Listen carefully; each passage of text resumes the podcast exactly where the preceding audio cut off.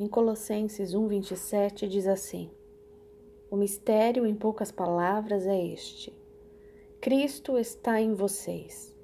E isso dá a vocês esperança de participar da glória de Deus.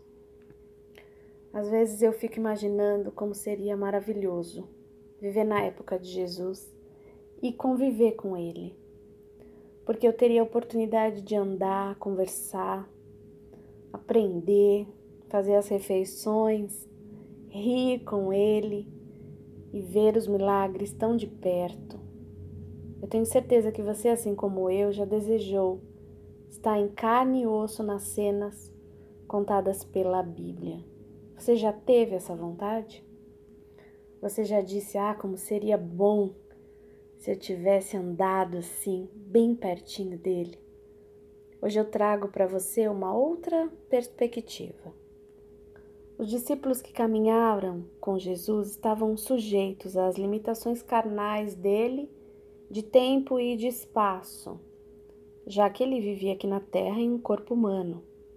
Então, se Jesus estava em uma cidade ou em um local específico, os discípulos apenas teriam a presença dele se estivessem com ele no mesmo endereço, certo? Pois é. Hoje é diferente, mas somos muito privilegiados, porque podemos levar Jesus a todos os lugares que nós formos, porque ele, na pessoa do Espírito Santo, habita onde? Dentro de nós. Não há mais limitações, nem de tempo e nem de espaço. Neste mundo, Jesus representou Deus pelo poder do Espírito Santo. E agora, nós somos os seus representantes. E juntos com Cristo, somos a esperança para todas as pessoas. É por isso que o nosso papel é tão importante.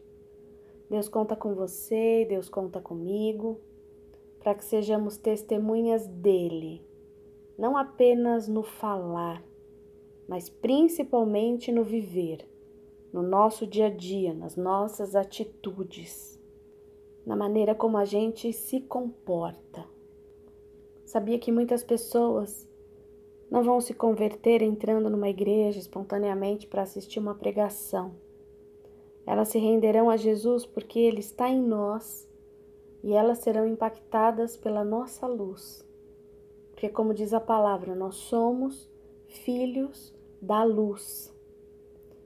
Deixe o Cristo que está em você sobressair, porque o mundo aguarda vê-lo.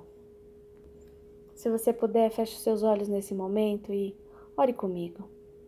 Senhor Jesus, quero te representar bem e tornar conhecido teu amor. Não quero impressionar pessoas com as minhas palavras, mas quero alcançá-las através da minha vida.